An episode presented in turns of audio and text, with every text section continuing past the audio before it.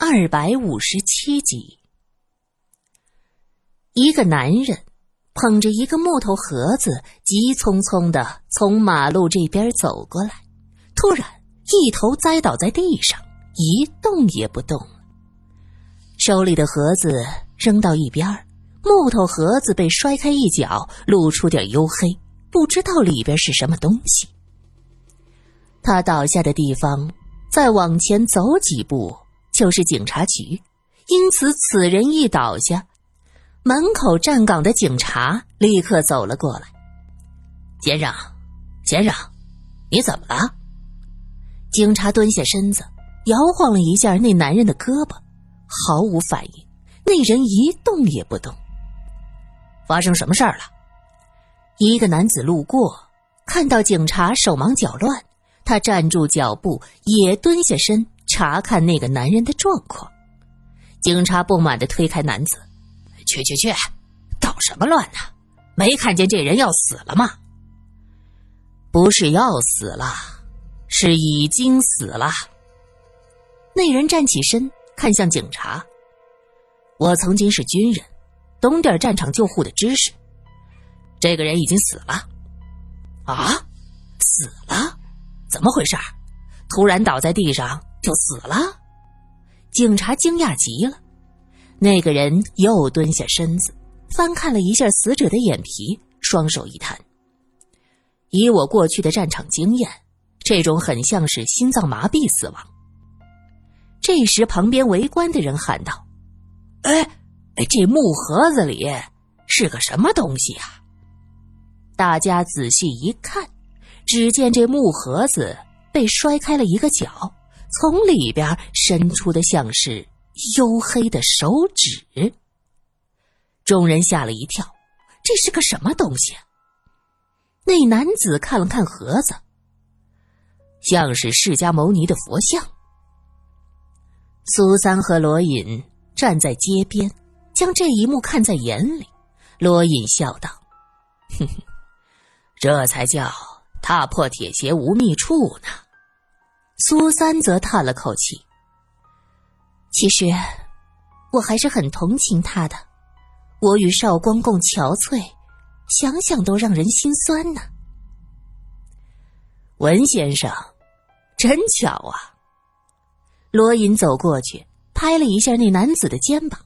那男子面不改色，微微一笑：“人生何处不相逢啊？二位怎么有时间来这个小城？”你就不觉得我们是为了你来的吗？苏三问道。文少光摇头。文某不相信罗探长会在乎我这个小人物，我不值得你们浪费时间。不，很值得。文先生，我其实经常会想起你来，我一直在猜想你这样的人会在哪里。开始怎样的生活？苏三打量着文少光，他一身整洁的长衫和过去一样的儒雅，大约是从云南撤回来久了，比之前白了一些，精神状态很不错的样子。能让苏小姐时刻记起，是文某的光荣。温少光指着前方说：“我就住在这附近，两位若是无事，可到寒舍一坐。”大家是故人，聊聊别后的情形也是不错的嘛。你不怕我们突然发难，把你抓走？苏三很好奇，文少光这么镇定自若，他很想知道他惶恐起来是什么样子。若是两位想把我抓走，就算将这小城挖地三尺也能找得到。文某又何必躲躲闪闪呢？不过，我看二位目前很享受悠闲的状态，不像是要和文某过不去的呀。三个人在这边说话，就听那警察惊叫道：“啊，这是传说中的那尊佛像！”说话间，周围的人哗啦啦往后退了几步。苏三指着那些人说：“哎，怎么这些人一听到那尊佛像？”就退开这么远，好像那佛像很有名啊。温少光看了一眼那盒子，已经被打开，露出一个黑黝黝的小佛像。佛像是个小和尚的模样，一只手指向上指，一只手指向下指。苏三问道：“这是什么佛像啊？明明是个小孩子。”这是表现释迦摩尼出生后的情形。传说释迦摩尼出生后，一手指天，一手指地，说是天上地下唯我独尊。罗隐解释。啊，这么自大？苏三觉得很惊奇，在他心中，佛教不是要隐忍吗？怎么会说出这么自大的话？温少光笑着说道：“这不是自大，是一种自我意识。这个我并非佛陀自称，这个我是人人都有的我，每个人都有一个我，这个我是主宰世界的第一因。”佛教是崇尚自立的教育，我可以有无穷妙用，我可以不断升华，我可以拯救旧世界，可以开创新世界。我通过六度万行，可以成就自能全知的佛。自尊、自爱、自强、自立、自我升华，其力无穷，其用无限。他说到最后，态度很虔诚。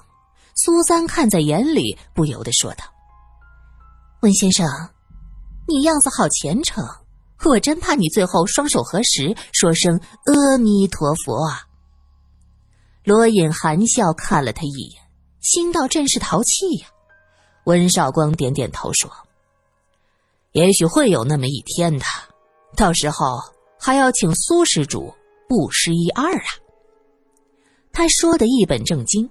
苏三憋不住想笑，可是旁边不远处就是一个人的尸体，还有那么多围观的人，在这儿笑好像很不合适。这时，听那警察招呼人把这个人抬到医院去。有的人说：“人都死了，抬到医院做什么？又不能救活。”警察瞪着眼睛问：“那你说怎么办呢？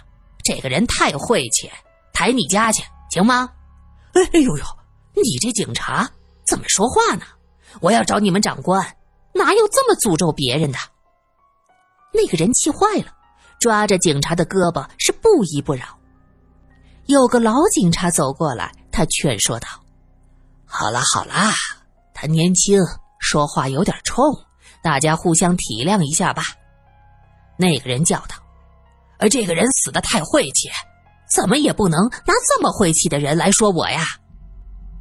苏三在一边儿听的是莫名其妙，他小声问道：“一个人死了，怎么周围的人噤若寒蝉，还说这个人晦气？”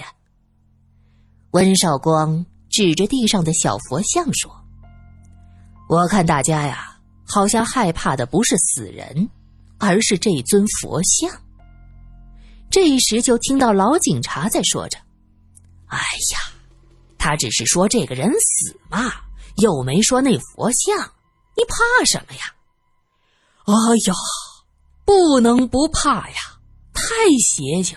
哎，我可是听说呀，死了好几个了。”那人说完，周围的人是纷纷附和：“哎呀，对的对的，这像邪的不得了，听说呀。”在谁手里谁倒霉，警察先生啊！哎，你们不会是要把这东西带回警局吧？哎呦，要小心呐！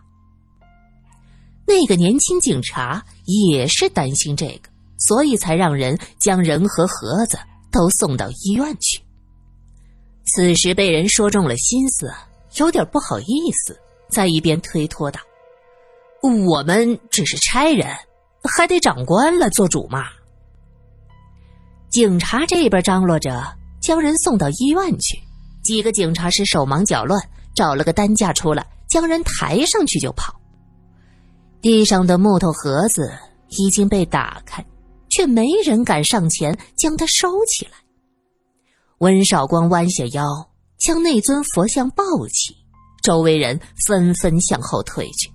老警察感慨道：“先生，你胆子好大呀！温少光拍拍佛像说：“我当年跟着孙将军一路向南，那时见惯了生死，早就习惯了。怎么，这佛像什么来历？我见大家都很害怕呀。”苏三听他这样问，连连点头。老警察看了看周围的人，拉着文少光走到一边，小声的说着：“这是释迦牟尼像，不吉利呀！你没见他指天咒地吗？”苏三哑然，差点笑出声来。他急忙看向罗隐，后者对他连连眨眼睛，意思是别揭穿人家没文化呀。文少光看了看佛像，说：“警察先生。”这可不是什么指天咒地，这佛像有来历，说的是呀。他将这佛像的大概给老警察说了一遍，老警察叹了口气：“哎呦，这啥意思？我也弄不懂。可我就知道，这佛像从出来的那天开始，它就是不吉利，死了不少人呐。那，算上这个。”六个啦！佛像害人，哎，这到底是怎么回事啊？苏三好奇的问。老警察见苏三和罗隐和文少光是一起的，就解释起来：“小孩没娘，说来话长啊。”罗隐掏出了一包烟，那你慢慢说，看看那边乱着呢。你过去也是给自己惹麻烦，就当在这儿看守这尊佛像吧。罗隐很明白这些老警察在想什么，哪个都是老油条，能少做点事儿就少做点那边警察忙活抬人，老警察才不想去帮忙抬死人嘞。他笑嘻嘻的接过罗隐手上的烟，点上，吸了几口，就说了起来。这事儿啊，还得从三年前开始说起。这三年前呢，咱们这儿有个叫三角洲的地方，发生了一次地面塌陷。老警察的话将大家带入了三年前的一个夜晚。已经是深夜，三角滩的居民。忽然听到了一阵闷闷的响声，接着地面晃了晃。当地人其实已经习惯晚上出现各种状况，因为这种情况经常发生。三角滩这名字听起来就很荒凉，在遥远的南北朝时代，这里是很多达官贵人的埋骨之地，所以呀，有很多盗墓贼就一直打着这地下古墓的主意，经常半夜。来盗墓，他们有的会用炸药，因此半夜传来几声闷响，晃上几晃，当地村民都习以为常，还在想着不知道又是哪里的墓遭了殃了。这帮缺德带冒烟的盗墓贼呀！天亮的时候，早上去地里干活的村民这才发现这事儿啊不对，因为村口出现了一个大坑。趴在地上往里看，黑乎乎的，啥也看不清楚，只能闻到一股霉烂的气味。这村民吓了一跳，踉踉跄跄的就往回跑，一边跑一边喊着：“出事儿了，地陷了！”三角滩村口出现了塌陷，村民们壮着胆子举着火把往下看，好像这里边埋着人。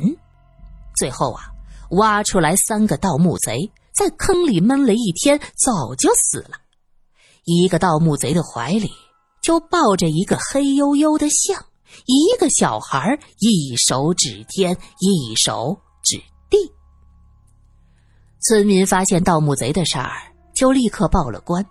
县里的警察来一看，发现这个大坑其实是个古墓，只是这里边早就被盗过。东西是一扫而空，只剩下这个黑乎乎的铜像。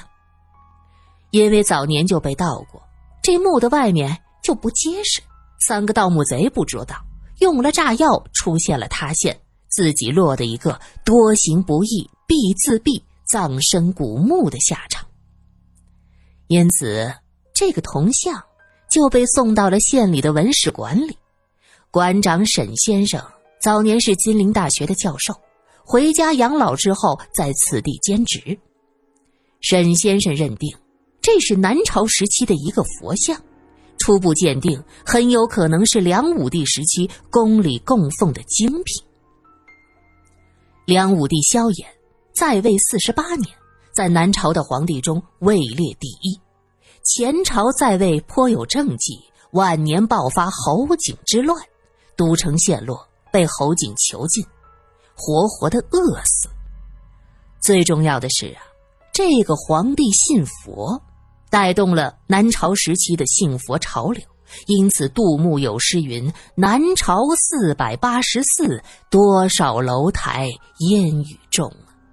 这佛像。若真的是属于梁武帝，那可真是这无价之宝啊！沈先生非常的开心，拍了照片寄给自己金陵大学的同事们一起鉴定商榷。可没等金陵大学回信，沈先生他突然就死了。唉，死了，沈先生。突然就死了，那可是有人盗取这尊佛像，害死了沈先生。苏三听到这儿，眨着大眼睛问道：“不是啊，这说起来邪性。沈先生是自杀，跳河自杀呀！死之前还声嘶力竭的喊着：‘侯景，我做鬼也不放过你。’”喊着这些，什么？他喊的是侯景。温少光和罗隐都愣住了。对，当时他跳河的时候，这路上还有人呢，那听的是清清楚楚，喊的就是侯景。我们局长不认识侯景是谁呀，还以为是沈先生的仇家。嘿呦，结果一查才知道。这个侯景原来是个死人，你们说说，这多可怕呀！怎么沈先生会喊着一个死了一千多年的人的名字呀？他的亲戚朋友当中没有叫侯景的呀。我们局长说，只能是那个死了多少年的侯景。他认为沈先生是研究那尊佛像，走了火，入了魔，中了邪了。老警察叹了口气，接着往下说：“哎呀，这沈先生死了之后啊，文史馆可没人敢动这尊佛像。于是啊，有一天打雷下雨，这佛像它丢了。”